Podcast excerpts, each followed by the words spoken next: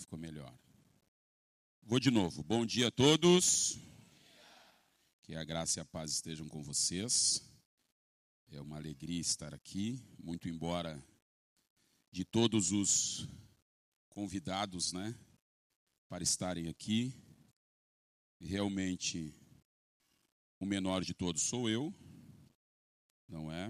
Eu estava pensando em casa, enquanto você abre a sua Bíblia aí, nos Salmos de número 23, eu estava pensando em casa. É, eu não gosto de me ouvir, tá? Já vou falar para vocês. Não é, é sério, eu não gosto de me ouvir. E às vezes eu falo com o pastor Jack, ah, Daniel, Jack, eu não gosto de me ouvir. Tanto é que eu ia ministrar nos lugares aí, e às vezes vou. E antigamente o pessoal me dava, me dava DVD. DVD, que coisa antiga, né, cara? Que coisa antiga. Tem gente aqui que não conhece DVD, cara. DVD, o pessoal me dava, pastor, isso aqui é o DVD do Congresso e tal. Pode perguntar para minha esposa. Meu irmão, eu dei aqueles DVDs. Eu disse, filho, vê se você tira alguma coisa de bom desse DVD. Ah, o senhor não se escuta? Não. Tem quem se escute, que gosta de se escutar para corrigir os erros, eu acho que é, é, válido, né? Mas eu tenho uma dificuldade de me ouvir, começo a enjoar da voz, enjoar do estilo. E eu, não. Eu disse, Jack, tem certeza? Eu disse, não, Daniel, vai lá, prega para nós lá e tal. Vai estar umas outras feras lá. Espero que o leão não esteja aqui. Se o leão estiver aqui, amarre-o e lance-o nas trevas exteriores. Onde há prantos e rangeiros de dente. Mas é uma alegria estar com vocês. Eu tenho um amor muito grande por esta igreja, muito grande. Às vezes quero vir aqui em momentos é, de culto de vocês, mas é, é, é os nossos cultos se dão lá na ICEF, né? No sábado à noite. Quarta-feira que eu quero trazer. É quarta que tem o encontro dos homens aqui, né? Ainda é quarta? Eu quero trazer os homens lá da ICEF. A gente está iniciando um trabalho com homens. Estamos recebendo muitos homens com muitas enfermidades, enfermidades da alma, entre outras. E vocês estão notando aqui a minha ofegância é por causa das demandas do, do trabalho da igreja, o meu trabalho secular e tal. E eu quero trazer os homens aqui, mas é, é um pouco difícil por conta dos horários e dias de culto que culminam com ou que combinam com os horários e dias de culto daqui. Mas Deus dará esta oportunidade. Estou muito feliz, me faço, me faço acompanhar da minha esposa. Levanta aí, meu amor. Rose Duarte, essa figura rara. Eu sempre digo que ela é minha psicóloga, tá? É, irmão, homem, aprenda isso. A mulher tem que ser a melhor amiga do homem. Se você tem uma melhor amiga, ah, minha mãe é minha melhor amiga, você está errado, meu filho. Melhor amiga é esposa. Né? Está como diante, ao lado e ao mesmo tempo na frente. Opa, na frente? Sim, na frente não para liderar o homem, mas na frente para ver defeitos no homem que ninguém consegue enxergar. Então, minha esposa, eu quero louvar a Deus pela sua vida. E a Nathalie Duarte, minha filha primogênita, não é? E a Emily ficou em casa cuidando dos afazeres, porque hoje eu ainda prego à noite. Prego amanhã aqui, nesta manhã, e prego à noite num outro evento na Shalom Church. Por gentileza, é, como um nascido na Assembleia, esteja de pé em nome de Jesus. Às vezes chegam membros lá da igreja, na igreja e dizem, pastor, tal coisa. Eu digo assim, filho, liberta-te da Assembleia. Eu sou nascido nela. Minha mãe é uma das históricas da Assembleia de Deus aqui do Sul. Meu sogro também, falecido do meu tio também, que foram obreiros dos suecos que trouxeram o Evangelho. Só brincadeira, Assembleia é uma bênção de Deus. Salmos de número 23. Eu não sei, irmãos, eu, quando o Jack falou sobre ofertar o melhor sermão, eu não sei, eu até comentei com ele, Jack, melhor sermão, eu não. Eu, no meu caso, é uma coisa minha, tá? Que às vezes o, o, o melhor sermão é do momento, né? Do momento. Eu já tentei pregar um sermão em um lugar e depois preguei, enfim, vou usar essa terminologia aí, business, o sucesso, tive sucesso aquele sermão, né, naquele lugar, mas aí preguei no outro e, entendeu? Eu penso que, no meu caso, por favor, um melhor sermão, ele às vezes é para o lugar X, né? Porém, este sermão aqui, que ele é parte de algo que eu estou escrevendo, né? comecei, parei, agora retomo de novo, ele tem sido tatuado na minha alma e eu quero repartir com vocês e penso, penso que para este tempo que nós estamos vivendo, este sermão se encaixa como uma luva, tempo de incertezas, né? Especial no mundo, né? A gente tem certeza de onde veio, onde está e onde vai chegar, né? Mas tempo de incertezas aí no mundo, este sermão se encaixa muito bem para este tempo. Portanto, corra os seus olhos do versículo 1, são apenas seis versículos. Eu quero ler com você estes salmos. O Senhor é o meu pastor, nada me faltará. Deitar-me fazem verdes pastos, guia-me mansamente águas tranquilas, refrigera minha alma, guia-me pelas veredas da justiça, por amor do seu nome. Ainda que eu andasse pelo vale da sombra da morte, não temeria mal algum, porque tu estás comigo, a tua vara e o teu cajado me consolam. Preparas uma mesa perante mim na presença dos meus inimigos, unges a minha cabeça com óleo, o meu cálice transborda. Certamente que a bondade e a misericórdia me seguirão todos os dias da minha vida, e habitarei na casa do Senhor por longos dias. Amém. Pode estar assentado. O que, que se pode tirar de um sermão como esse, de um texto, né, de um capítulo, ou de uma estrofe do saltério? O que, que se pode tirar que já não tenha sido falado desse, em cima do Salmo 23? É, ele está relacionado alguns dos salmos mais conhecidos ou dos textos mais conhecidos da Bíblia. Não é? é um texto que as pessoas colocam na escrivania, colocam nos para-brisas dos carros. É? É, o antigo maná, né, quando se tirava. Me lembro que a minha mãe, quando nós chegávamos em casa, estávamos em casa, minha mãe eh, tinha o hábito de tirar manazinho, a caixa de promessa, a famosa caixa de promessa. Ela tirava um, dois, três e ela dizia: esse aqui é o Deus Pai falando, esse aqui é o Deus Filho, esse aqui é o Deus Espírito Santo. Duvido que não tenha alguém, tem alguém que não se lembra. Quem se lembra disso, levanta a mão. Jesus.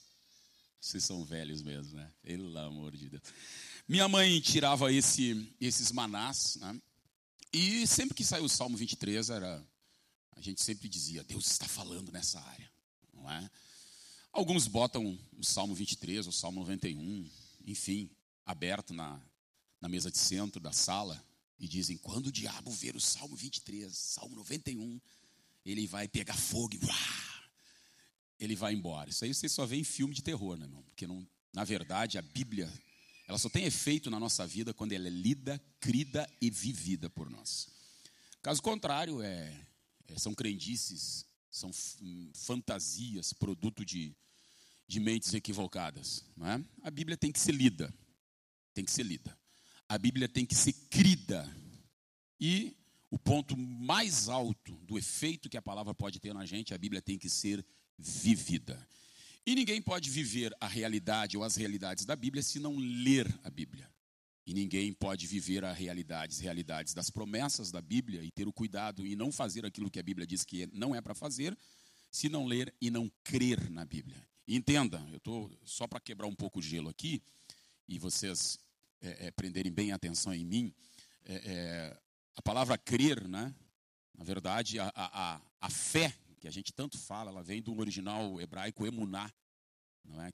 Você fala com, com um judeu sobre fé, o judeu ele não vai falar no aspecto fé como a gente normalmente fala, que é crer em Deus para ter as coisas, crer em Deus para ter bênçãos. Não, o judeu nunca vai desconectar a fé da fidelidade fidelidade. Para o judeu, fé é fidelidade. É daqui para lá. Não é de lá para cá primeiro. É daqui para lá. A nossa fidelidade daqui para lá, ela vai fazer com que venha bênçãos, direção, proteção e provisão de lá para cá. É a fidelidade. E quando se fala em crer, né, se fala em crer, se fala em aderir, né, estar aderido a alguém, estar colado a alguém, estar junto. E aí, isso aí dá pano para manga. Isso aí está ligado ao novo nascimento, está ligado, enfim, à vida de Deus na nossa vida, estar aderido a Cristo e aderido à Trindade. Mas o Salmo 23, o Salmo 23 ele é acompanhado do 22. Ô, oh, pastor, que descoberta. Não, você vai entender. O Salmo 23 ele é acompanhado do 22 e é acompanhado do 24. Quando os judeus leem o Salmo 23, eles nunca desconectam o Salmo 23 do 22 do 24. Claro que uma boa parte dos judeus messiânicos, eles conectam um pouco mais o Salmo 23 ao 22 ao 24, Porque o Salmo 23, o Salmo 22 é conhecido como o Salmo do pastor que sofre a morte. Você vai encontrar ali, é um salmo profético, né? Você vai encontrar é, situações da cruz, você vai encontrar palavras da cruz, sentimentos da cruz de Cristo, porque ele é conhecido, de uma forma bem resumida, como o salmo do pastor que sofre a morte. No Salmo 23, é o salmo do pastor que, por ter passado pelo vale da sombra da morte, no 22, agora passa com as suas ovelhas num vale que ele já passou, ele já conhece, ele já transitou, ele já sabe como se passa por aquele vale, então ele já enfrentou aquela morte, ele já venceu ela, agora ele convida as suas ovelhas a passar pelo vale da sombra da morte. Apenas sombra, apenas sombra, apenas sombra. Não é a, é apenas sombra da morte no 23. O 24 não é o salmo do pastor que sofre a morte, nem o salmo do pastor que passa com as suas ovelhas pelo vale que ele venceu no 22, da sombra da morte, mas é o salmo que já progride, é o salmo do rei. Por quê? Interessante que o salmo é messiânico, 22, 23 e 24. 22 do pastor que sofre a morte, 23 do pastor que passa com as suas ovelhas pelo vale da sombra da morte, e no 24 é o salmo do rei. Por quê? Porque é o salmo profético. Ele termina dizendo assim: Levantem-se, ó entradas eternas, porque entrará o Rei da Glória. Algumas traduções. Levantem-se ou abram-se portais eternos, porque entrará o Rei da Glória. Esse salmo se deu quando? Esse salmo profético aconteceu quando? Se cumpriu quando? Quando Jesus foi assunto aos céus, retornou, depois aqui no nosso Cronos, né, de 33 anos vivendo aqui, ele retorna aos céus agora com corpo glorificado, agora é, é ressurreto, agora tendo vencido a morte, sendo as primícias dos que dormem, Jesus retorna, é assunto aos céus e uma miríade de anjos. Olha para olha baixo e vê Jesus retornando, vê já glorificado, e olha para uma miríade superior e diz: Ei, abram-se os portais eternos, porque entrará o Rei da Glória. E aí aquela miríades olha para baixo e pergunta: Quem é este Rei da Glória? E eles respondem: É o Senhor forte e poderoso, ele é o Rei da Glória. Ele venceu a morte no 22, ele passa com as suas ovelhas no 23, e ele chega ressurreto no céu e glorificado no 24. Mas não é sobre isso que eu quero falar, mas chamando a sua atenção mesmo para isso, eu quero colocar um tema neste sermão que não vai ser extenso. Quero colocar um tema. A proteção que advém de uma comunhão. A proteção que advém de uma comunhão. Veja que o tema que eu coloquei, ele é condicional. Eu não está dizendo que a proteção ela é tão grande a ponto de você não morrer. Não é isso. Porque na verdade para nós, a morte não é o final de tudo. Na verdade, para nós, a morte é o início de tudo. Para o mundo, a morte é o final. Para o pecador, a morte é o final. Porque da morte ali, ele vai para o tormento eterno. E aí tem muitas interpretações é, é, é, escatológicas para se, se vai direto para a perdição, para o inferno, se espera. Não, não quero entrar no mérito da questão. Mas para o pecador, a morte é o final. Para o salvo, é o início da verdadeira vida. Eu amo isso. Eu amo isso. Porque isso aqui para Deus é sopro. Você está, não está. Você está aqui, não está mais.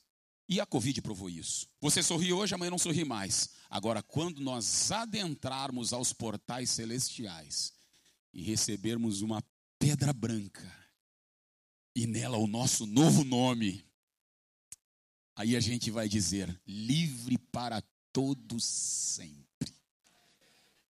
Oh, Me emociono quando falo isso, porque eu tenho essa esperança ardendo na minha alma. Os Salmos começa de uma forma interessante, a proteção que advém de uma comunhão. Os Salmos poderia começar com pastor e senhor. Pastor primeiro e senhor depois. Mas note que o salmo começa como senhor, e senhor com letra maiúscula, um aspecto da divindade, de comando, de proteção, de direção. Só que eu quero chamar a sua atenção para um artigo que tem no Salmo. Eu vou progredindo aos poucos. Para um artigo que tem nos Salmos. O primeiro artigo que define coisas ou pessoas. Interessante que a possível composição desses salmos tenha se dado quando Davi está em fuga de Saul. A possível composição desses salmos tenha se dado quando Davi está num lugar árido. Davi está ameaçado pelo lado de fora por Saul, com muitos soldados, e pelo lado de dentro Davi com bem poucos soldados comparado a Saul, que com inveja de Deus ter substituído o reinado dele, colocado Davi no lugar dele, agora procura Davi para o matar. E possivelmente Davi se oculta dentro deste lugar é, para fugir da revolta, da ira de um Saul endemoninhado que procura para o matar. E dentro deste lugar árido, olha só que curiosidade, dentro deste lugar árido, Davi, logicamente, aridez, sem água, Davi sem comida, e Davi com alguns poucos soldados ali dentro. Então, em tese, Davi estava ameaçado de morte, poderia ser brutalmente assassinado pelas armas e soldados que Saul tinha pelo lado de fora, ou poderia morrer de sede ou de fome. interessante que dentro deste lugar, Davi ser sendo ameaçado do lado de fora por Saul, armado até os dentes, e do lado de dentro, Davi ameaçado por não ter água para beber e não ter comida para comer, neste lugar, Davi compõe um dos maiores salmos de confiança. Num lugar onde não tinha água, vá pegando isso aí, no lugar onde não tinha água, onde não tinha comida, duas substâncias para viver. E do lado de fora, um Saul totalmente revoltado. Resumindo, ou morre de fome e de sede do lado de dentro, e se sair para buscar, pastor Everton, água, comida do lado de fora, morre assassinado. E aí dentro deste, quero chamar a sua atenção, dentro deste lugar, talvez alguém, talvez Joabe, talvez os amigos de Davi dizendo, cara, mas nós não temos água, nós vamos morrer de sede. E se sair para lado de fora, nós vamos morrer assassinados. Cara, nós não temos comida. Dentro deste lugar, Davi compõe uns salmos e define muito bem quem aonde está a sua segurança? Porque ele começa os salmos dizendo assim: O Senhor. Ele não diz um Senhor. Porque um, aqui tem, é uma igreja inteligente, um é, é, é, é um artigo indefinido, uma pessoa, algumas pessoas. Só que Davi define muito bem quem, em quem está a sua segurança. E eu quero chamar a sua atenção aqui que Davi não define no que está a sua segurança. Porque ele mesmo disse: uns confiam em carros, outros confiam em cavalos, coisas, seres vivos. Um confiam em coisas, em substâncias. Uns confiam na velocidade, uns confiam na força. Porém, nós faremos menção do nome do nosso Senhor Deus Uns encurvam-se e caem, mas nós nos levantamos e estamos de pé. Davi define bem em quem, eu quero progredir com você nisso para chamar a sua atenção. Ele diz o Senhor. Ele fala o Senhor porque é uma comunhão. E se você transcorrer pelos salmos, parece que os salmos começa dizendo, falando de uma pessoa que não está muito perto. Mas o salmo vai transcorrendo e vai dando é, é, é, dando artigos, nos dando palavras, pronomes que nos identificam que a pessoa já não está mais longe, ela está perto. Os Salmos nos chamam atenção porque ele começa dizendo o Senhor e depois ele progride dizendo tu. Primeiro ele fala, o Senhor, como se estivesse apontando, prenda aqui a sua atenção, o Senhor, dizendo para alguém, romancando o texto, o Senhor, ele ele é o meu pastor. Só que parece que o salmo vai transcorrendo e a pessoa que o salmista está dizendo começa a chegar mais perto, pastor Michael. Começa a chegar mais perto e ele já não diz o, ele já diz tu. E quem estuda um pouco do direito aí, quem estuda essas questões de, de, de, de linguagem formal e informal, sabe que tu é uma linguagem informal. Dificilmente você usa para alguém é, que é próximo a você, você diz assim, ah, a Vossa Excelência. Você usa esses termos nas questões jurídicas, para médico, doutor, fulano de tal, enfim. Mas quando dentro de casa, na comunhão, uma esposa nunca vai chamar o marido de doutor, nunca vai chamar um membro de meritíssimo, ela vai dizer tu, William. Sabe por quê? Porque ela está dizendo, eu tenho comunhão com você. Você está próximo a mim. Você está colado a mim. E os Salmos começa dizendo o. E o lindo dos Salmos é que ele vai progredindo e vai dizendo: Eu já não falo mais para um Deus distante. Eu já falo para um Deus que está perto de mim, que está comigo, que está em mim. O Senhor é o meu pastor. Só que eu quero chamar a sua atenção para o verbo ser no presente do indicativo. Por favor, entenda. Eu não estou aqui dando uma aula de, de português, não. Mas eu quero que você entenda bem essas terminologias dos salmos. Ele começa falando de alguém que dá uma, uma certa, está a uma certa distância. E depois diz assim: o Senhor é. E existe sucesso neste salmo, dois salmos na Bíblia. Tem mais, logicamente tem mais. Mas existem o sucesso de dois salmos na Bíblia está em duas situações em que Deus aparece. Em que Deus se mostra. No 23, nós acabamos de ler, o Senhor é. E no 46, engraçado, no, no 23 o Senhor é e o Senhor está. No 46 o Senhor é e o Senhor está. E todo o sucesso do Salmo 23 está aí. Está no ser de Deus e está na presença de Deus. Porque não basta Deus ser, Deus tem que estar. Vou repetir para você. Não basta Deus ser, Deus é bom. Mas será que na sua casa a bondade dele se revela? Deus é justo, mas será que na sua casa a justiça dele se revela? Deus é fiel, mas será que na sua casa a fidelidade se revela? Não basta olhar para Deus longe e dizer: Oh, o Senhor é bom, o Senhor é longânimo, o Senhor é benigno, o Senhor é misericordioso. O Senhor é justo. O Senhor é amoroso. Esses aspectos da existência de Deus precisam estar tatuados na nossa alma. Tal pai serão seus filhos. Deus não é um Deus bom que está só no céu. Deus é um Deus bom que está na nossa casa. Deus não é um Deus justo que está no céu. Deus é um Deus justo que a sua justiça se manifesta na nossa casa, no nosso convívio, na nossa família. Observe que os salmos, e eu quero chamar a sua atenção, o Senhor é, por favor, quando se fala do ser do Senhor, eu não posso me furtar disso. Abra sua Bíblia rapidamente. É um texto conhecido. Êxodo, capítulo 3. Êxodo, capítulo 13, versículo 13, um dos textos clássicos da Bíblia.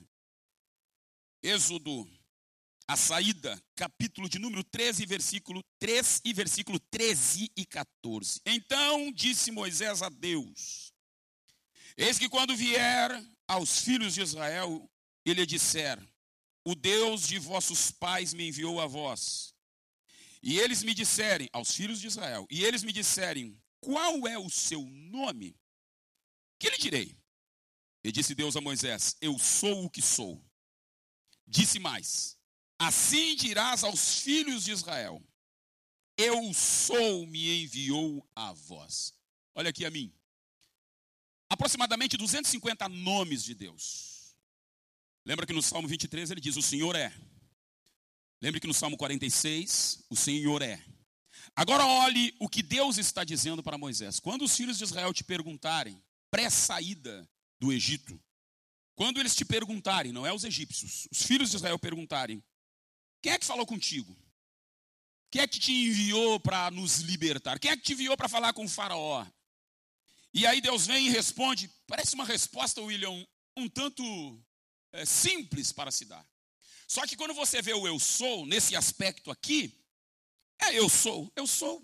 Tanta coisa pode se dizer com eu sou. Só que quando isso é atribuído a Deus, meu irmão, toda a eternidade está revelada nesta resposta que Deus disse para Moisés dar ao povo de Israel. Porque quando você olha eu sou, grave três coisas básicas que Deus está dizendo. Eu fui, eu sou e eu serei. Pastor, não tem nada de novo nisso, eu já ouvi pastor Jack falar isso. Legal. Eu fui. Independente dos outros, eles foram, se desapareceram. Eu fui. Eu sou.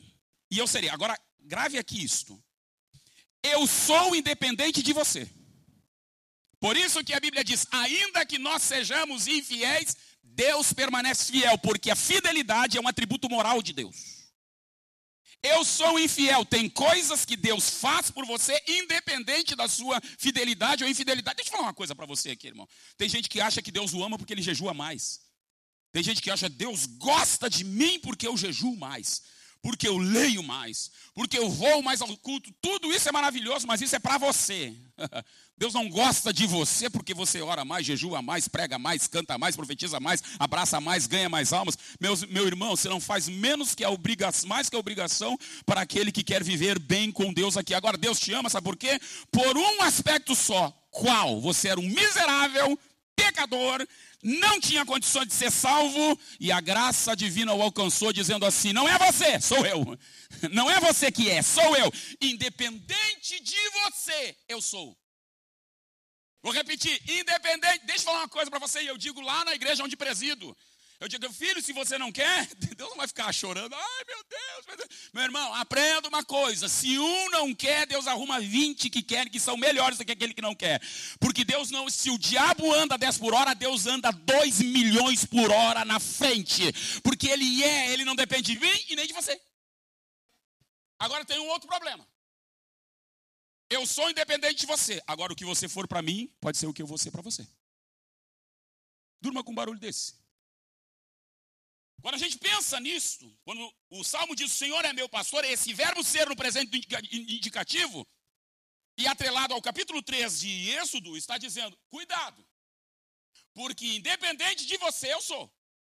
Agora, dependendo do que você for e fizer para mim, pode culminar no que eu vou ser e fazer para você. Nós precisamos entender isto que quando nós atrelamos Deus à nossa vida, quando nós colocamos Deus à nossa vida, esses três aspectos da eternidade têm que estar tatuados na nossa alma. Eu fui. Por que Deus diz eu fui? Porque quando você lembra das promessas de Deus, e eu adoro isso, quando você lembra dos feitos de Deus no passado, você tem fé propulsora para te mover para aquilo que ainda Deus vai fazer no futuro. Quando você olha as obras de Deus, e as obras de Deus existem para quê? Meu Deus, isso aqui dá pano para manga. As obras de Deus existem para mostrar o caráter de Deus. Deus se revela pelo que faz. E o que Deus faz, revela quem Deus é. Deus se revela pelo que faz. Quando alguém morre afastado, eu não gosto de dizer desviado, afastado, pecou, aprontou a vida toda, e Deus diz assim: basta, acabou. Terminou. Deus está dizendo: Eu sou um Deus amoroso, mas o meu amor tem limite. Ah, o amor de Deus não tem limite? Tem limite. Ensinaram às vezes por aí afora, e eu disse outro dia para alguém que me procurou com um problema na área da pornografia, e eu disse para ele: Eu estava orando por você, e por vezes acontece isso comigo, por vezes. Eu estava orando por você, e enquanto eu orava por você, eu via o inferno chamando o teu nome. O inferno ecoava o teu nome e dizia bem alto o teu nome. Primeiro, porque o inferno sabe o projeto que Deus tem na sua vida. Agora, a decisão de você assumir esse projeto, abandonar esta vida ou continuar com ela é sua. Agora, entenda uma coisa. E eu vou falar para vocês o que eu disse para esta pessoa. Alguém diz assim: ah, a misericórdia do Senhor é eterna. É eterna sobre aqueles que temem o seu nome. E a prova do término da misericórdia e da longanimidade de Deus é a existência do inferno. Eu não estou saindo do sermão. Estou dentro do sermão. A prova, a prova do término da misericórdia e da longanimidade de Deus é quando, quando a pessoa morreu sem Deus. Ali fechou-se a porta da misericórdia e abriu-se a porta do juízo. E uma das razões porque o inferno é inferno, e o pastor de vocês roubou uma mensagem minha sobre o inferno, ele vai me pagar, mas deixa, é, fecha o parênteses. Uma das grandes provas de que o inferno é inferno não é porque o diabo está lá com o tridente, é, com o rabo grande, e com a unha, e com os dentes, ah, vou pegar você. Não! O inferno só é inferno porque Deus não está lá. Lá está o juízo de Deus. O inferno só é inferno porque Jesus não está lá. E lá não adianta clamar esperança. Porque lá os dias se passam e Deus vai ficando cada vez mais longe. A contraponto, o céu só é céu porque Deus está lá. Eu amo isso, eu amo isso. Deixa eu repetir para vocês que eu gosto de repetir estas coisas. A gente, eu quero ir para o céu para andar com, em ruas de ouro. Eu também quero. Eu quero ir para o céu para dar cada abraçada nos rios da, no rio da água da vida. Eu também quero. Eu quero ir para o céu para sentar à mesa do cordeiro. E, e, eu me lembro que a minha mãe tinha visões disso. E, disse assim, e chegou no céu e, e, viu a mesa grande. E, viu os, os, os, os, utensílios sendo preparados e tal. E eu me lembro quando a minha mãe acordava naquela casa muito simples, ela contava e nós não conseguíamos, na semana, eh, perder aquilo, aquilo ficava em nós. Até hoje eu lembro, me emociono quando lembro das visões da minha mãe, que ela ainda tem e conta. Tudo isso é legal: o, o, o céu, a mesa, o rio da água da vida, a, a, a, a folha da árvore que serve de saúde para as nações, tudo isso. Mas o importante do céu é o que está nos Salmos, é porque Deus está lá Jesus está lá. Oh, aleluia. Não é nem os anjos. Os anjos são maravilhosos. Eu não quero ver anjo no céu. Tudo bem, você diz, eu quero ver Abraão, Isaac, Jacó. Eu também quero. Mas como aquele hino do pastor Paulo César Brito, primeiro quero ver o meu Salvador. O céu só é céu porque Deus está lá. O Senhor é e o Senhor está. Agora acompanhe-me aí. Você está com o texto aberto, acompanhe-me aí. Quando o Salmos diz, o Senhor é, o salmista estava se lembrando disso. O salmista estava dizendo, é o chamar, Senhor presente. Olha a profundidade do que ele está dizendo. Ô Joabe, lá fora o Saul tem soldados, mas aqui a gente tem o El Chamar. Deus está dentro deste lugar árido. Deixa eu repetir isso. Nas aridez da vida, tenha certeza de uma coisa. Deus está presente ali. Existem, existe um caminho que te leva a Deus. Não estava no script da mensagem, mas importa que estava no script da mensagem. Existe um caminho que te leva a Deus e traz Deus a você. Que está lá em Oséias. Deus tem seu caminho na tormenta. Você não vê nada. Você só vê tormenta. Só que tem uma coisa. Se você tem comunhão com Deus, Essa tormenta só é um veículo, William. Só é uma carreta que transporta a presença de Deus até a tua casa. Ei, ei, ei, calme aí. Eu sei o que eu estou falando. É nas tormentas que a gente descobre quem nós somos, mas também que a gente descobre quem Deus é. Nos paraísos da vida, olha aqui, muito dinheiro no bolso, casa na praia, casa aqui, formação aqui, formação aqui, legal, tá tudo bem. Você não descobre quem Deus é aí, meu filho. Sabe quando é que você descobre? Na tormenta nos vales. Está aqui, Nathalie Duarte. Eu vou pregar em um congresso e Deus toma uma profeta. Minha esposa já tinha, havia tido dois abortos. Deus toma uma profeta.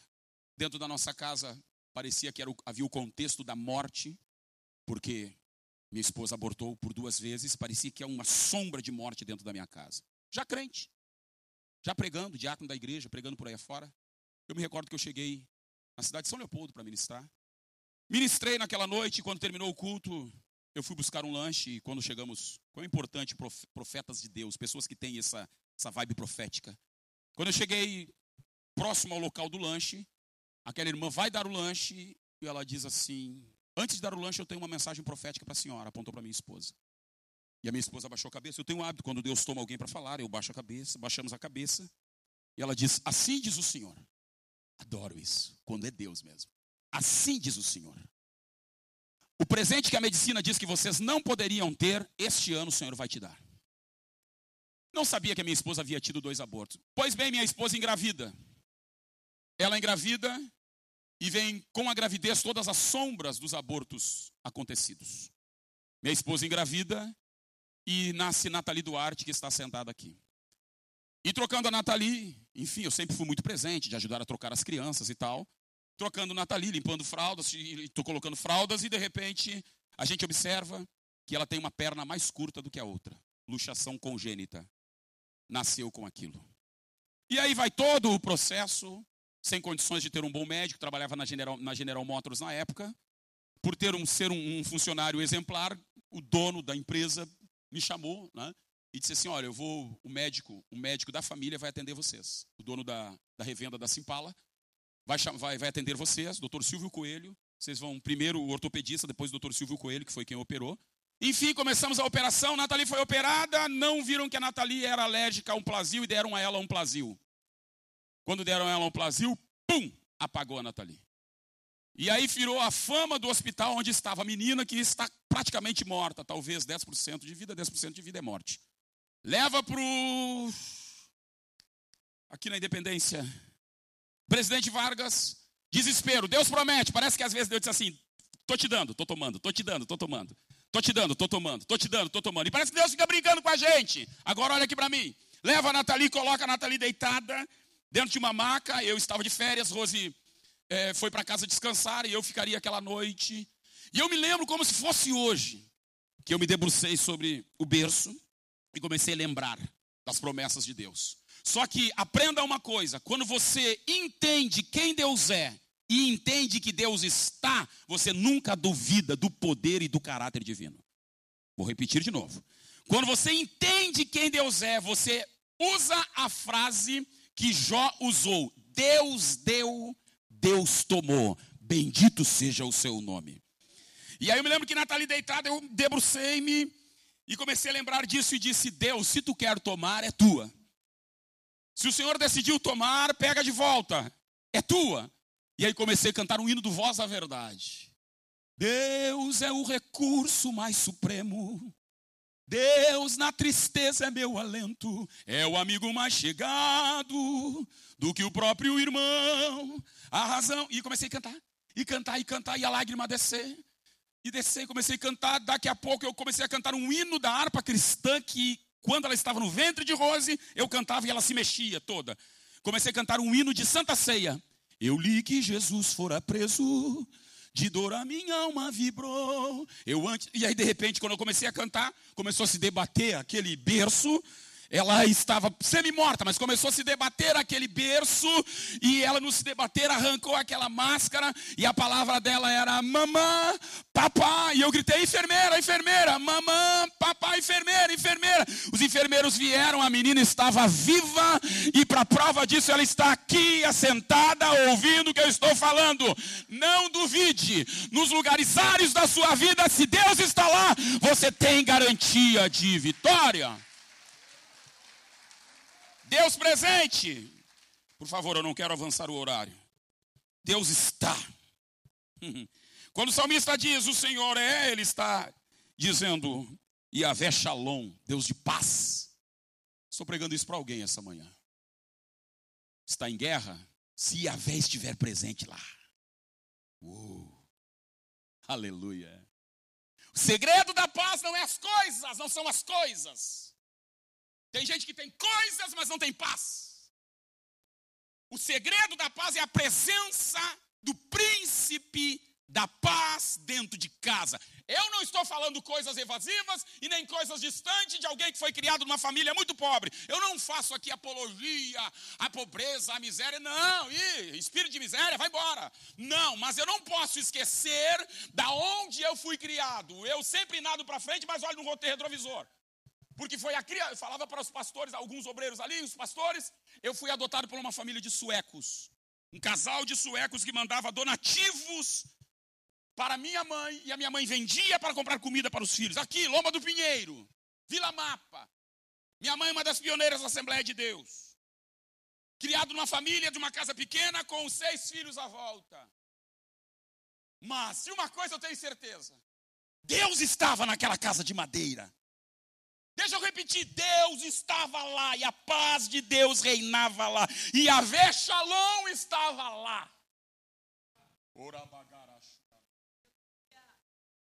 Eu me recordo que mamãe perde, papai morre quando nós éramos todos bebês, todos crianças, melhor dizendo. E minha mãe disse, eu contava para o Jackson logo que Jackson se converteu. Eu lembro que Jackson chorava quando eu contava isso. E eu levava ele lá na casa da minha mãe e disse assim, cara, que mãe que tu tem. E a minha mãe é doida mesmo, no bom sentido da palavra. Eu ainda me prostro para ela me abençoar. Ainda. Quando eu chego na casa dela, está velhinha. E eu não saio, e ouço a voz do Espírito, dobro o joelho. Ah, eu sou pastor, não importa. Aqui você não é pastor coisa nenhuma. Dobre seu joelho e peça para ela lhe abençoar. E eu me lembro que nós éramos criança. Minha mãe recebeu o salário mínimo e cerrou a comida. Olha aqui para mim. A paz da, daquela casa, a, toda a paz com o lugar onde Deus está, traz a certeza da provisão. Vou repetir. Não é frase de efeito, não. Isso é pedagógico. Diga comigo: todo lugar que Deus está. Ah, você pode fazer melhor que isso. Todo lugar que Deus está. Tem a paz da presença dEle. E por ter a paz da presença dEle, a provisão é certa. Agora olha aqui para mim. Eu me lembro que pequeno, minha mãe pegava um chá de hortelã, colocava e um pouquinho de feijão mexido. E era um bocadinho para cada um, como diz o carioca, um cadinho para cada um. É? E eu me lembro que eu dizia, mãe, e amanhã? Amanhã Deus proverá. Como eu gosto dessa palavra. Muito embora uns usam para não trabalhar, né? É, filho. Mas é a paz da certeza do lugar onde Deus está. Amanhã Deus proverá. Só que chegava amanhã e aí, acorda. Parece que Deus deixa chegar aos 45 do segundo tempo, não é? Aos 45 do segundo tempo é que o Novo Hamburgo toma um gol. o Inter toma um gol e o Grêmio. Ah, colorados, tenham misericórdia de mim. Amanhã vocês assumem o púlpito, vocês falam contra o Grêmio. Brincadeira. Tô, prepara o chá de hortelã, amanhã Deus proverá. Só que o amanhã chegou e Deus não proveu. Só que quando chega perto do meio-dia, eu vi isto. Perto do meio-dia, alguém chega na frente da casa, irmã Lorena, pioneira da Assembleia de Deus, já morreu aos 99 anos de idade. Irmã Lorena chega e diz: Nilza, eu era piquitito assim, Nilza. Minha mãe vai na janela daquela casa tão simples e diz: Posso entrar? Pode. Nilson, eu estava em casa, aleluia. Eu estava em casa e de repente o anjo do Senhor chegou na minha cozinha. Como é bom ter intimidade com Deus, é? O anjo do Senhor chegou na minha cozinha e disse: Lorena, abre todas essas dispensas aí. Pega o bife, pega comida, pega tudo. Por quê? Porque a minha serva Nilza, que me é temente,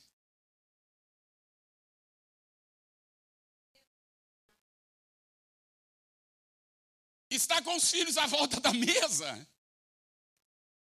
E ela disse numa oração agora: o salmista falou: Fui moço e hoje sou velho e nunca vi um justo desamparado. Justo desamparado, e nem a sua descendência mendigar o pão. Você precisa entender o peso desta palavra sobre você e sua casa quando você é justo. Quando você, pai, é justo, esta justiça faz refletir nos teus filhos e eles não vão mendigar o pão, porque a presença de Deus está na sua casa, papai, e você vai ensinar a justiça de Deus e os seus filhos vão ser amparados no futuro. Orabaga.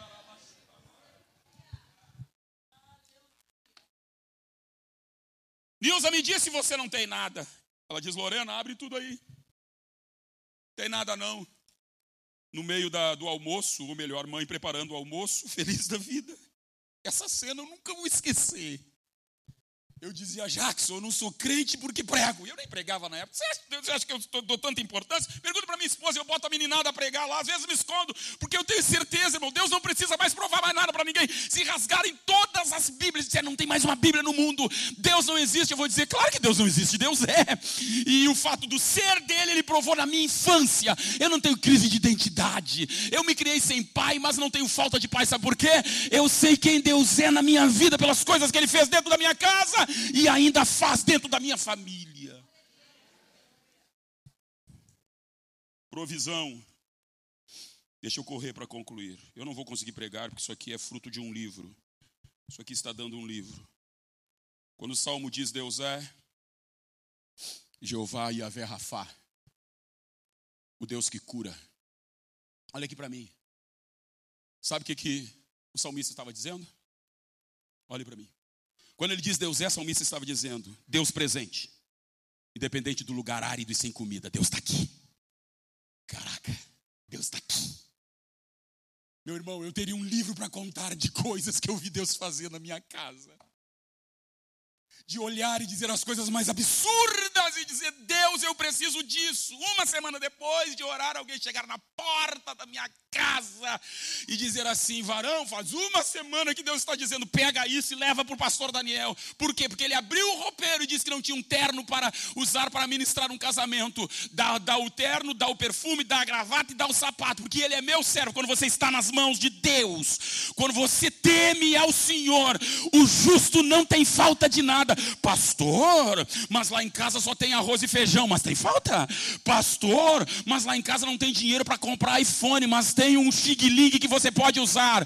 O justo não tem para sobe, ou para sobejar. Justo não tem para jogar fora. Justo tem o necessário que Deus dá. Não entendeu? Deus não joga provisão fora, Deus não joga unção fora, Deus não joga poder fora. Deus dá poder e tudo que nos dá é para ser usado e é o suficiente para termos e repartirmos com os outros. Quem está entendendo essa palavra? Deus presente.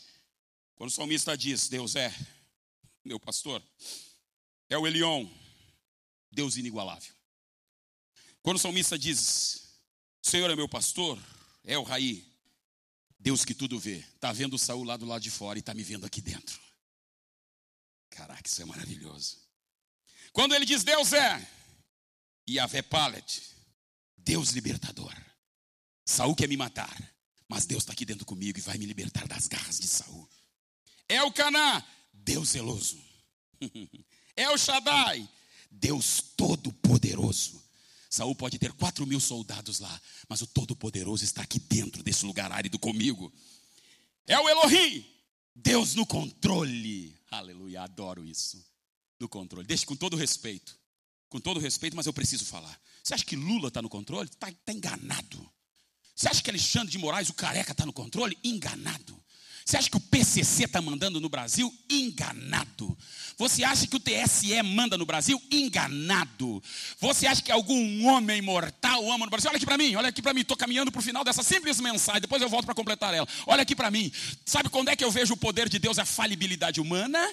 Quando eu vou nos velórios. Ih, pastor, sim, quando eu vou no velório. Todas as vezes que eu entro no velório, seja de rico, seja de pobre, às vezes eu olho ali e digo assim: meu Deus, esse aqui é o cara que ameaçava, esse aqui é o cara que matava, esse aqui era o rico, poderoso, o arrogante, que não obedecia a ninguém, que fazia, acontecia.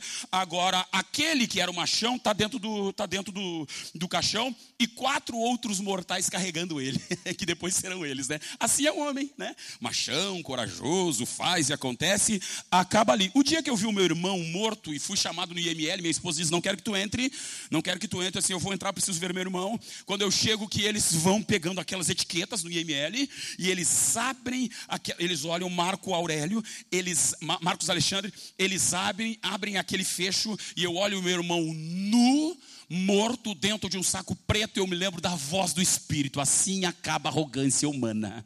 Assim termina a sabedoria humana. Só que eu tenho uma coisa para dizer para você: Deus controla tudo, nada sai do controle dele. Nada, não, você não entendeu. Nada sai do controle dele. Ninguém nasce se ele não quiser que nasça, ninguém morre se ele não quiser que morra. Ele tem o controle. Você que está me ouvindo aqui, com todo carinho a você. Ah, eu tenho, eu posso, eu faço. Você não tem nada que não venha dele, você não faz nada que não possa ser por ele. Você nem respira se não for por ele. Sabe por quê? Ele tem o controle da vida. Se ele quiser, ele suga o fôlego de vida de todos e nós caímos como os espantalhos no chão mas eu dou glórias a Deus, porque Ele vive, Ele mata, Ele faz descer a sepultura, faz tornar a subir dela. Ele tira reis lá de cima, tira o pobre do monturo, coloca-se a sentar com os reis da terra. Sabe por quê? Ele controla tudo e todos. Quer uma prova disto? Lá está o Titanic, ou o Titanic. Nem Deus destruirá. O capitão diz que quando viu aquele iceberg que passou pela, pelo casco do navio, sabe o que, é que ele disse? Eu vi como se fosse o dedo de Deus rasgando o casco de uma ponta a outra. Cazuza, quando deu a última baforada, ele disse assim: uma baforada de maconha, ele disse assim: Ei Jesus, essa vai para ti morreu cadavérico, acabado. Sabe por quê? Todos aqueles que se levantam contra Deus, Deus acha graça deles. Deixa eu dizer uma coisa. Salmos 46, eu estava lendo ontem no original hebraico. Aquietai-vos e sabei que eu sou Deus. Serei exaltado entre as nações, serei exaltado sobre a terra. Quando eu fui mexer nesse negócio, sabe como é que o original hebraico está escrito? Deus está dizendo para o seu povo e Deus está dizendo para os inimigos. Deus está dizendo para o seu povo: Aquieta-te, te acalma. Eu sou Deus, eu vou ser exaltado. Acalma, isso vai ter solução. Fica calminho aí. Calma, você não vai morrer de depressão. Você não vai viver de tarja preta. Calma, essa família vai dar certo. Calma. Deus olha para os inimigos e diz assim: desistam.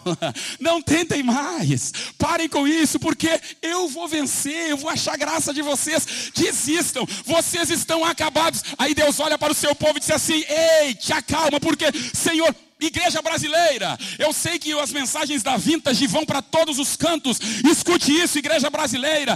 Nós estamos com medo do socialismo, estamos com medo do Alexandre de Moraes, estamos com medo da miséria que está direcionada para o Brasil. Ei, tem uma coisa que você precisa lembrar. Alguns anos atrás, um gaúcho de Erechim chamado Oswaldo Aranha deu voto Minerva para que Israel se tornasse uma nação. Não entendeu ainda? Deus não joga palavras fora. Deixa eu usar uma frase da juíza Tânia Teresa. A Bíblia não tem letras fúteis e palavras inúteis. Tudo que está na Bíblia tem o peso de estar ali. Então vai lá.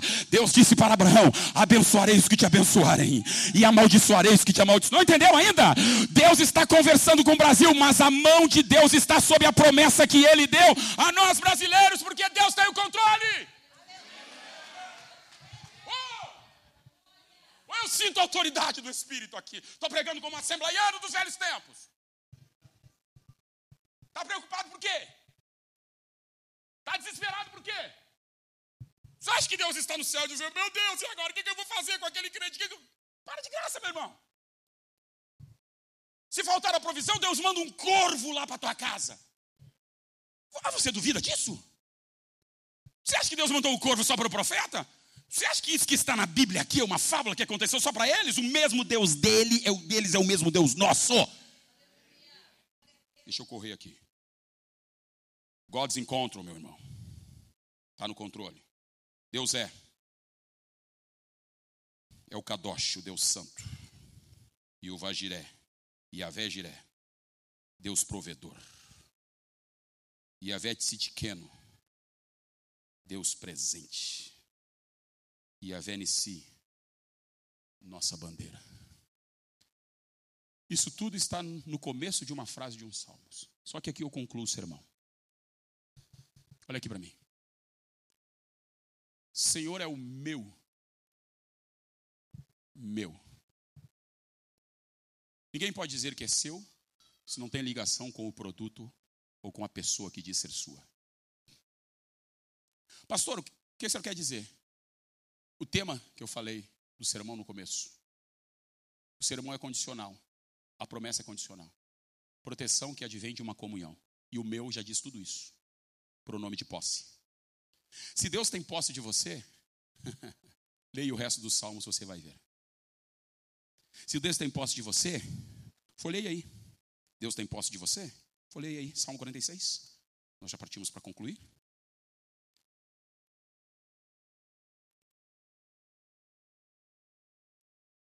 Quando eu era mais novinho, eu pregava duas horas.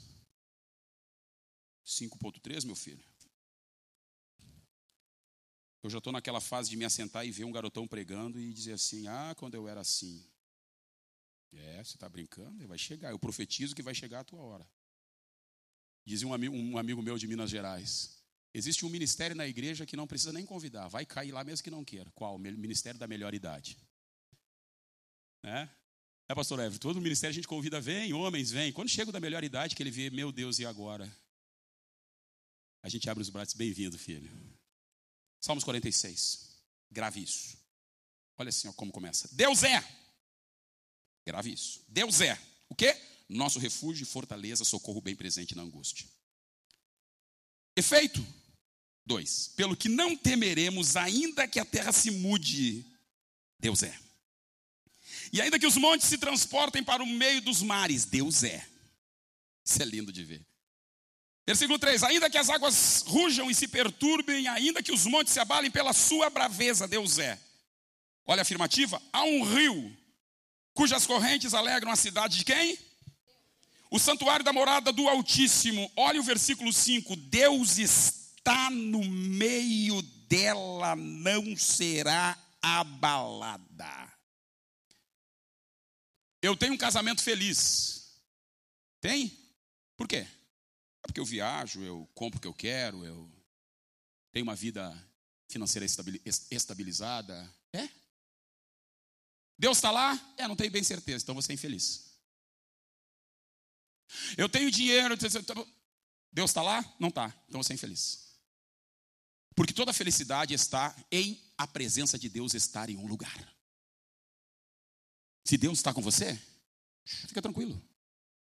Fica light, fica em paz. Olha aqui o Salmo 23, uma conexão do Salmo 22. O Salmo 23 aparece em desgra... é, Salmo 22 aparece em desgraças naturais. Rios que rugem, montes que se transportam. Aí vem uma voz que diz assim: só que tem uma coisa interessante aqui, eu parto para a conclusão. Versículo 6. As nações se embraveceram, os reinos se moveram, ele levantou a sua voz e a terra se derreteu. Onde Deus está, se ouve a sua voz, mesmo que seja no silêncio. E agora eu não entendi. Deus está no lugar e não está falando verbalmente, audivelmente. Deus não precisa falar com a sua voz. A execução das obras de Deus mostram que Deus está falando alguma coisa.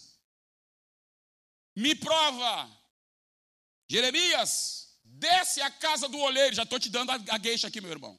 O oleiro trabalha nos lugares baixos da vida. Deus trabalha nos lugares baixos. Os homens trabalham em lugares altos. Disse Gisiel Gomes e eu acho que é uma frase copiada de Spurgeon. Enquanto os homens fazem outros homens, a fama de outros homens, em cinco anos, dez anos, Deus leva no mínimo 20 anos para fazer um real homem se manifestar. Porque Deus trabalha, Deus moe o homem nos lugares baixos da vida. E Jeremias, desce tu à casa do oleiro. E quando ele chega lá, olha aqui para mim. Quando ele chega lá, ele vê o oleiro trabalhando sobre as rodas. Com aquele pino central, uma roda que faz girar aqui com os pés, e aquele barro que vai acima, ele vai moldando. E o barro se quebra na mão do oleiro. E se o vaso, depois, pronto, pudesse dizer alguma coisa, ou se o barro, sendo manipulado, pudesse dizer alguma coisa, ia dizer: por que me fazes assim? Por que deixa isso acontecer? Só que o oleiro, quando ele trabalha no barro, ele não conversa com ninguém. Pergunte para quem trabalha no barro, os, os mais antigos. Ele diz: a atenção total é no barro para que saia um vaso bom. As desgraças que aconteceu na sua vida, você acha que saiu do controle de Deus? São os pés e as mãos de Deus. E das mãos dele sai a voz dele dizendo: Eu sei o que eu estou fazendo. Isso vai dar certo. Calma. Senhor, por que não fala? No silêncio aprendi que Ele está a me moldar. É no silêncio que Deus trabalha. Só que o silêncio de Deus também é a voz dele. Aonde Deus está, se ouve ecoar o som da sua voz. Saia daqui com duas coisas. Saiba quem Deus é para você. E saiba que se Deus for e estiver na sua casa, a presença dele traz o suficiente daquilo que você precisa para viver.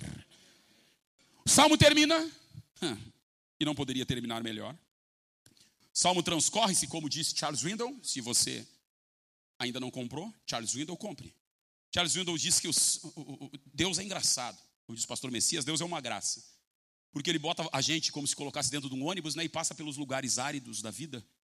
E a gente diz: não vai, não vai abrir o ônibus para me deixar aqui, ou enfim. Aí Deus passa pelos jardins da vida e diz: oh, que jardim bonito. E a gente pede, Deus, abre para me descer um pouco. E Deus não responde, como o piloto daquele, daquele ônibus, como o motorista do ônibus, vai levando e chega no lugar horrível. Chega no lugar, num aspecto terrível. E Deus abre a porta, como disse Charles Windle numa linguagem poética, Deus abre a porta e diz assim para você: desce. Desce que eu te espero lá fora. Quando terminar, eu te espero lá. E aí você, Deus não pode me deixar aqui, desce. E se reclamar no vale, vai passar mais tempo. Se glorificar no vale e agradecer, vai encurtar o tempo. Agora, se reclamar, vai ficar mais tempo. Desce. E aí você fica desesperado achando que vai morrer. Deixa eu dar uma notícia para você. Deus não te deixa morrer no vale. Porque aquele vale ele já passou no 23, no 22. Ele já sabe os atalhos do vale. Porque no 22 ele passou por ele. Você está no 23, meu irmão. Como 23? Ainda que eu andasse pelo vale da sombra da morte. Quem já andou pelo vale da sombra da morte aqui? Quem já andou? Levante bem alto a mão. Tem muitas mãos que não levantaram, pois eu dou uma notícia para você. Você vai andar um dia. Pastor, você está pregando desgraça? Não, meu irmão. Sabe o que, que o texto está dizendo? Ainda que eu andasse, ainda advérbio de tempo, está classificado no presente do futuro, uma possibilidade. Sabe o que, que o texto está dizendo? Se não andou, vai andar. Porque é no vale que Deus olha para você, como disse Josué Erion, pega uma Polaroid e você está desesperado. Ah, vou morrer. E Deus disse assim: deixa eu tirar uma foto para mostrar você quando você sair do vale. Você está desesperado. Ai, meu Deus, eu vou morrer, acabou tudo. Assim, chorão, olha para cá, chorão. Pá! Aí Deus pega, hum, tá, tá, acho que vai morrer. Quando você sai do outro lado do vale, eu amo isso. Você já não sai como entrou ou como estava no meio do vale. Você sai dizendo como o salmista: Foi-me bom ter sido afligido para que aprendesse os teus estatutos. Sabe o que o salmista está dizendo? O vale não é para matar, o vale é para ensinar, o vale é para adorar, o vale é para glorificar, o vale é para obedecer. Você vai sair melhor do outro Como você lidar com as marcas do vale é o que vai ditar o que você vai viver. Tem gente que entrou no vale e saiu pior. Saiu amargo. Deus permite que você tome o fel, mas não amargue. Ainda que eu andasse pelo vale da sombra da morte, não temeria mal algum. Lembra que eu falei no início? Tu estás comigo. Não é mais o Senhor. Tu é um, é um, é um, é um, é um, é um, é um artigo como se fosse uma palavra, um, um subsídio de intimidade, uma palavra de intimidade. Tu estás comigo. Olha aqui para mim. Tua vara, teu cajado me consola.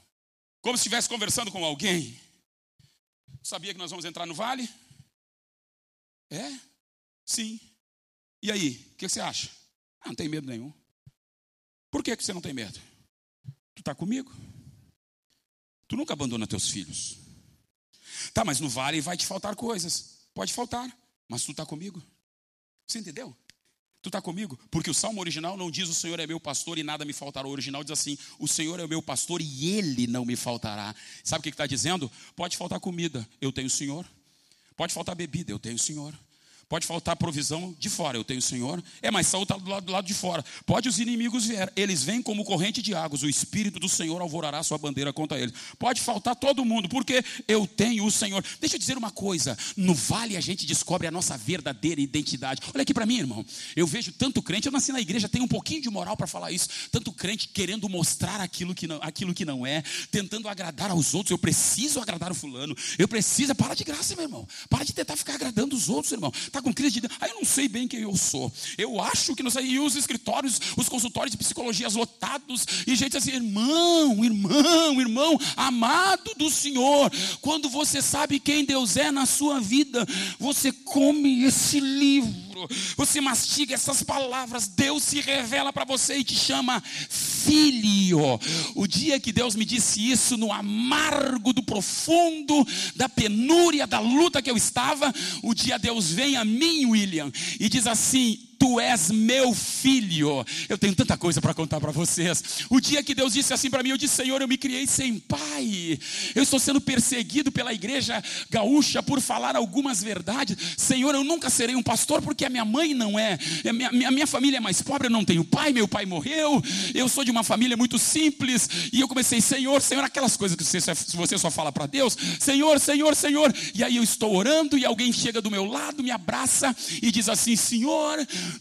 pega o Daniel no teu colo, porque o Daniel disse agora, e ninguém ouviu, só eu e Deus. Daniel disse agora que não tem pai, e ele tem alguns medos do futuro. Meu irmão, não sei você, mas eu senti como aquela mão me juntasse do chão e me levantasse. Eu não sou crente porque me disseram que ser crente é bom. Eu não leio esse livro só para ser uma teologia vaga, rasa. Este livro tem feito tem tido efeito na minha vida, na minha casa, por mais de dias eu trabalhava numa concessionária, eu ia contar para os outros o que me aconteceu. Eu tinha que sair correndo, me esconder no carro, e eu sentia aquela mão me juntar. E nos momentos mais absurdos, escute isso, já concluí. Nos momentos mais absurdos da minha vida, William, Deus tomar um profeta lá no Rio de Janeiro e dizer assim: falo contigo para afirmar a tua identidade, e você já sabe quando eu falar isto: eu sou o teu pai e eu sou o teu melhor amigo. Você pode ter sido criado sem pai, você não pode não ter bons amigos, só, só que tem uma coisa: se você andar pelo vale da sombra, sombra da morte, há um pai que vai do seu lado, há um amigo. Ora. Há um amigo que vai do seu lado. Pastor, eu tenho problema com a sexualidade porque não tenho pai. Você não achou Deus ainda, meu filho? Me faltou pai. Pastor, eu tenho problema de aceitação porque me faltou pai. Psicólogos, com todo respeito a vocês, eu conheço o maior dos psicólogos, o maior dos psiquiatras, o melhor dos remédios acima de tarja preta que te faz dormir a noite toda. Eu conheço um remédio que diz assim: Ei, você tem pai, então em paz você vai se deitar, em paz você vai se levantar porque eu te faço habitar em segurança. Você tem que saber quem é Deus. Não é o que Ele pode dar, é o que Ele pode ser. Deitar-me faz em passos verdejantes, guia-me mansamente às águas tranquilas. Guia-me por veredas de justiça, atrai-me a si. Chama para Ele. Refrigera minha alma. Está atormentado com o calor da provação? Deus refrigera a tua alma. O centro das. Ai, meu Deus o centro das emoções. Quem pode ir no centro das emoções? Ah, os, os, os, os, profissionais do comportamento humano, legal. Mas muitas vezes as emoções estão ligadas a um espírito que está longe de Deus. Ai meu Deus, eu preciso terminar esse sermão. Se seu espírito estiver longe de Deus, esqueça psicólogo, eles podem ajudar, mas não podem resolver. Orabagala. Estou sentindo a autoridade de Deus aqui para dizer para alguém. Pastor, eu estou procurando isso, aquilo. Eu disse para uma mulher lá na, rua, lá na igreja: você precisa ter um encontro com Deus. Porque a gente, como pastor, tenta, essa época do mimimi, tenta suavizar. Ai, porque você não, você precisa ter um encontro com Deus. Sabe por quê? Porque Deus atua no teu espírito. Olha aqui para mim. Se o espírito está caído, a alma está de pé. E se a alma está de, de pé, atestado de óbito para você. Por quê? Você será comandado pelas suas emoções e a alma está ligada às coisas da carne, muitas vezes. Ela pende para as coisas da carne. Porque o seu espírito não está diante de Deus. Agora, quando o seu espírito está em contato com Deus, Pai, amigo do vale, dos vales, aquele que é, aquele que está, o espírito está em contato com Deus, está dizendo para a alma: te aquieta, espere em Deus, minha alma. Por que, que eu tenho que esperar em Deus?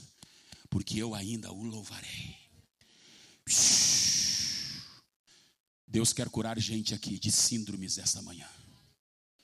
Não, não, eu entendo porque vim pregar esta palavra. Eu tentei fugir dela, eu tinha mais uns 20 sermões para pregar. Mas eu disse assim: é esse o Senhor? Não, já não, é esse que você vai pregar. Deus trouxe você aqui para dizer: a tua cura não está no psiquiatra, a tua cura não está na taja preta, a tua cura não está no psicólogo. Vou parar de ir. Não, não é isso. Deus está dizendo para você: me busca, leia minha palavra, tema o meu nome, e à medida que você chegar perto de mim, o teu espírito perto da minha presença vai segurar a tua alma. E se os problemas problemas da psique humana estão ligados à alma, então, então vamos lá. O teu espírito perto de Deus vai dizer assim: te aquieta, alma, te aquieta, não chora, não perde a esperança. Vamos lá, alma, vai dar certo. Vamos lá, vamos lá, te levanta, te levanta, vamos lá, vamos lá, vamos lá. Quando vê a sua alma está controlada pelo seu espírito, porque você está perto do amigo e perto do Pai. Esteja em pé. Ainda que eu andasse pelo vale da sombra da morte, não temeria mal algum, porque tu estás comigo, tua vara, teu cajado me consolam. Olha aqui para mim. Preparas uma mesa perante mim na presença dos meus adversários, unges a minha cabeça com óleo, meu cálice transborda. Certamente que a bondade e a misericórdia me seguirão todos os dias da minha vida. Sabe de onde veio esses últimos textos? A cultura do fugitivo que estava sendo perseguido por um ladrão, por um assassino. Escute isto, a conclusão do sermão. Ele via o salteador atrás dele e ele corria. Chegava numa casa, William, e perguntava: Tem exílio aí? E alguém disse: Não, aqui não. E ele ia para outra casa: Por favor, tem um ladrão correndo atrás de mim, tem um exílio aí? E ele: Não, aqui não tem. Quando ele chegava numa casa: Por favor, tem um ladrão, um assassino atrás de mim, quer me assaltar, me fazer, me fazer me mal. Tem exílio aí? Entra. Só que o dono da casa não poderia proteger a pessoa, mesmo que ela estivesse dentro de casa. Tinha que algumas coisas acontecer. E dobre a sua atenção agora. Tinha que algumas coisas acontecer. Quando ele entrava dentro de casa, a mesa estava virada para a porta. Quando ele entra dentro de casa, ele dizia assim: senta-te à mesa. Aí o fugitivo se assentava à mesa, ele vinha, botava todas as iguarias, o fugitivo podia comer, e para o judeu a mesa é comunhão, coinonia. Quando o ladrão chegava, ele via, está dentro de casa, está sentado à mesa, é amigo do dono da casa. Não posso entrar. Só que ele via, mas tem que acontecer mais duas coisas. Enquanto ele estava comendo, vinha o dono da casa e vinha com um óleo virgem e derramava sobre a cabeça dele. Por isso que a Bíblia diz: Em todo tempo sejam alvos teus vestidos e nunca falte óleo sobre a tua cabeça. A Bíblia está falando cabeça?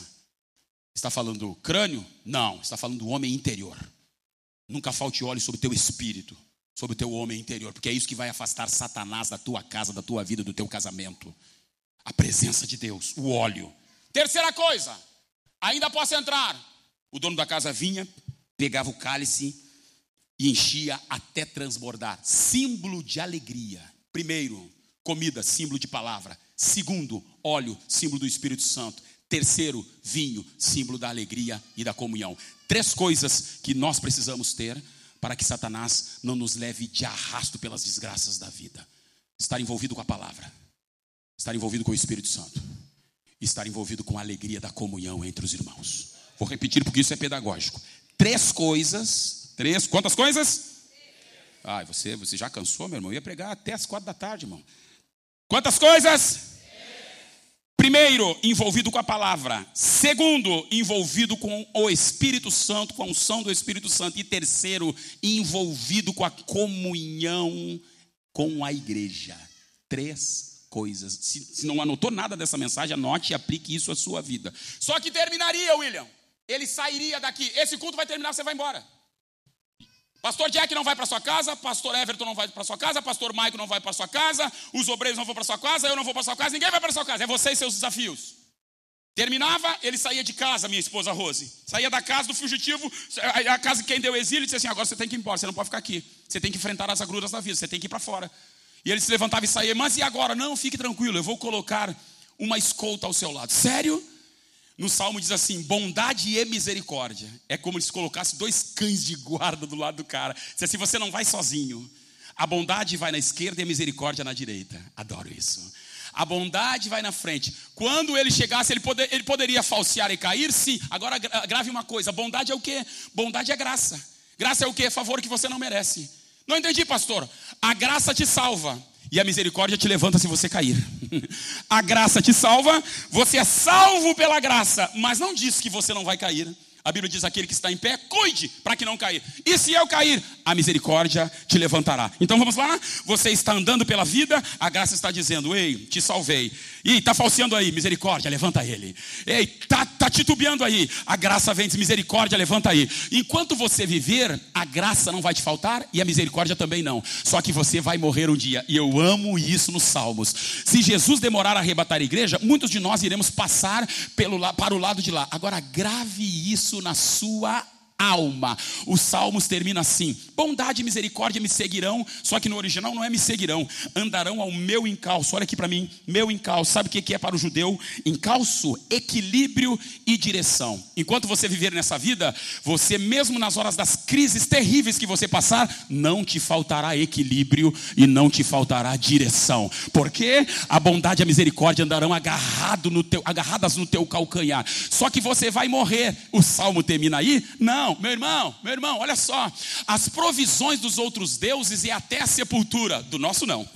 A provisão de Buda é até a sepultura. A provisão de outros deuses é até a sepultura. A provisão do cristão que teme a Deus, eu amo isso. Depois da sepultura é que começa a vida maravilhosa. Não entendi, pastor. Bondade e misericórdia me seguirão todos os dias da minha vida aqui e habitarei na casa do Senhor por longos dias. Sabe o que é o termo longo?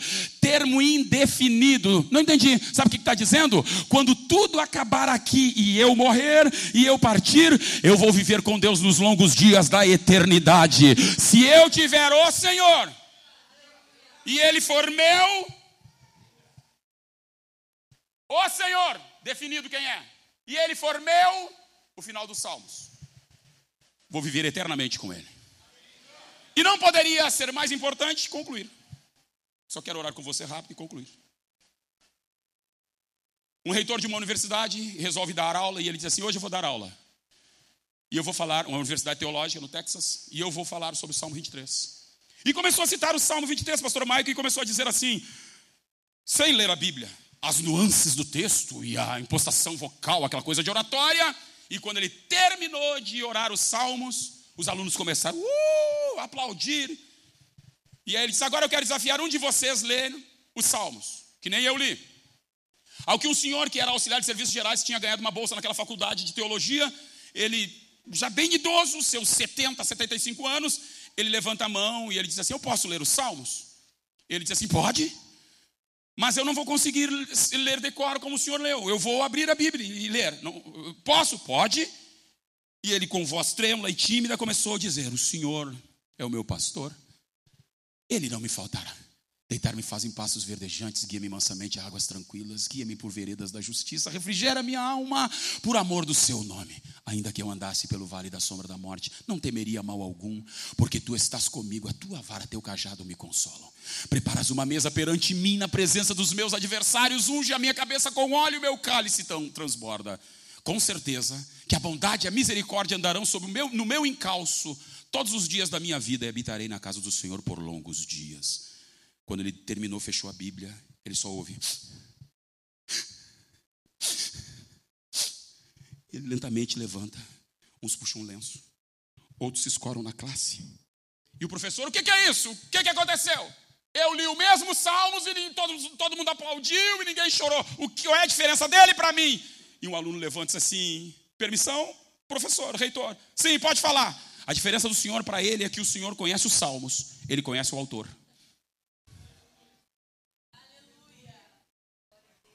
Nós estamos cheios de gente com conhecimento, até ateu. Sabia que tem ateu que escreve Bíblia? A internet está cheia de gente de conhecimento. Comparado a isso, não vou dizer poucas, mas faltam pessoas que conheçam, conheçam o autor. Eu quero orar com você. Pastores, permitam-me. Os pastores que estão aí não falaram nada, é porque permitem. Pastor, eu preciso dessa segurança. Eu estou vivendo uma vida psicologicamente instável. E tem áreas da minha vida que eu não estou seguro. Você tem um minuto para vir até a frente. Tem áreas da minha vida que me falta segurança. E eu preciso disso. Você tem um minuto para vir até a frente, aqui à frente. Eu quero orar com você.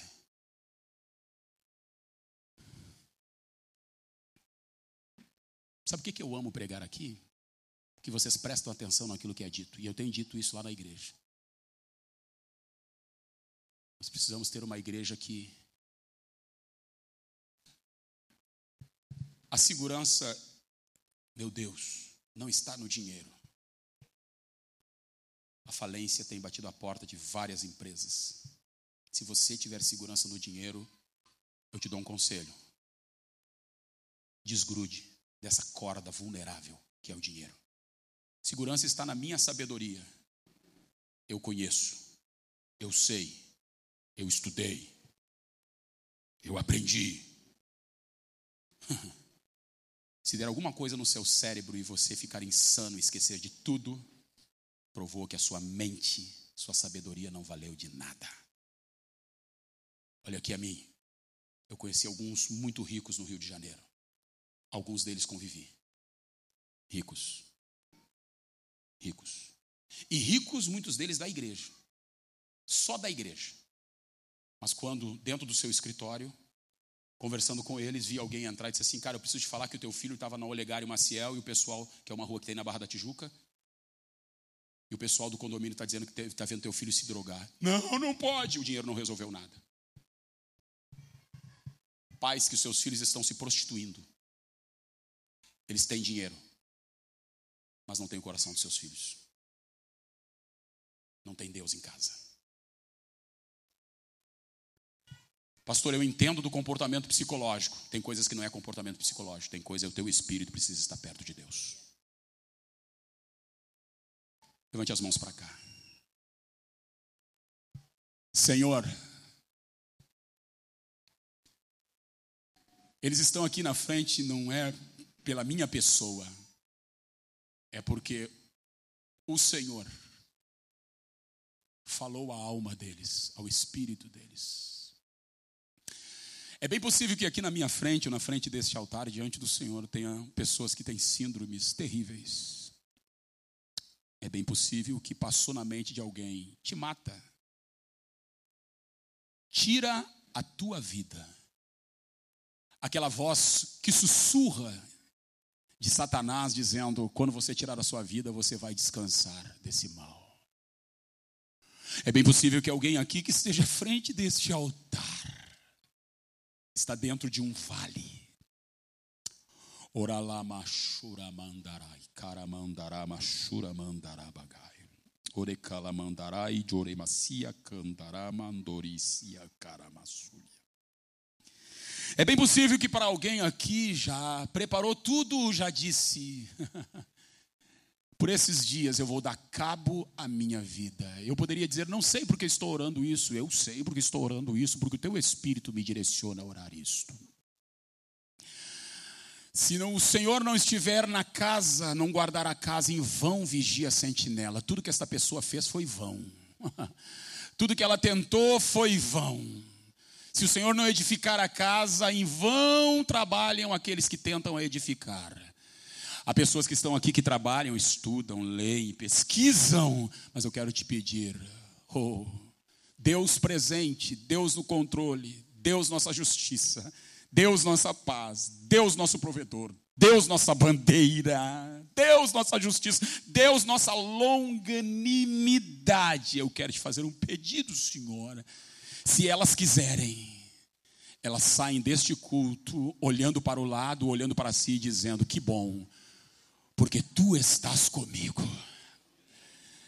Que bom que eu estou te levando para minha casa. Eu sinto a tua presença aqui. Orabagaraxuramandarai. Senhor, que elas saiam daqui, eles saiam daqui, chegando em casa, eles digam: Senhor, quero ficar mais um pouco contigo. Não te ausenta daqui, Senhor. Nós estamos vivendo um tempo de incertezas na nossa nação, um tempo de certezas no estado do nosso Rio Grande do Sul amado, da nossa cidade. Senhor, há uma potestade sobre esta cidade de tristeza, de reclamos, de desespero. Quanta gente saindo daqui, indo embora daqui, dizendo eu vou para Santa Catarina, mas as turbulências vão atrás. Os inimigos vão atrás. Tem gente que foi e voltou, foi para Santa Catarina e quando chegou em Santa Catarina, Rio de Janeiro, São Paulo, Estados Unidos, quando se assentou o problema, disse: "Oh, oh, eu vim junto na mudança, eu vim junto no avião, eu vim junto dentro de você. Senhor, ninguém mais vai fugir do lugar. Sabe por quê? Porque onde o Senhor está é céu.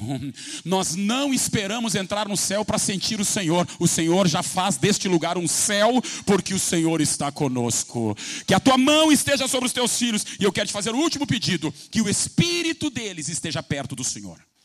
Que o espírito deles esteja junto do Senhor. E quando isto acontecer, alma Alma, teus anseios, tuas inclinações, tuas paixões, teus medos, alma, você será controlada pelo Espírito que estará perto e junto de Deus.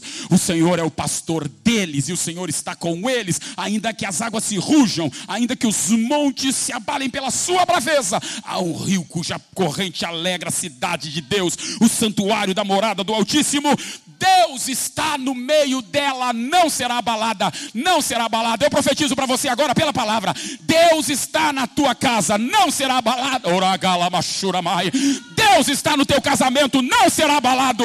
Deus está na tua vida, homem. Você não vai deixar a tua casa porque Deus está aí, Deus está aí, Deus, Deus está na vintage, Deus está na vintage. O satanismo não vai chegar aqui porque Deus está aqui. Ninguém vai derrubar o pastor Jack porque Deus está na casa dele. Ninguém vai acabar com a vida dos pastores porque Deus está aqui. Ninguém vai permitir que os nossos jovens e adolescentes se envolvam com a homossexualidade porque Deus está nesta casa. Deus está na tua vida. Deus está com você. Se crê nisso, dê o seu melhor aplauso ao Senhor e Deus os abençoe no nome de Jesus. Glória a Jesus.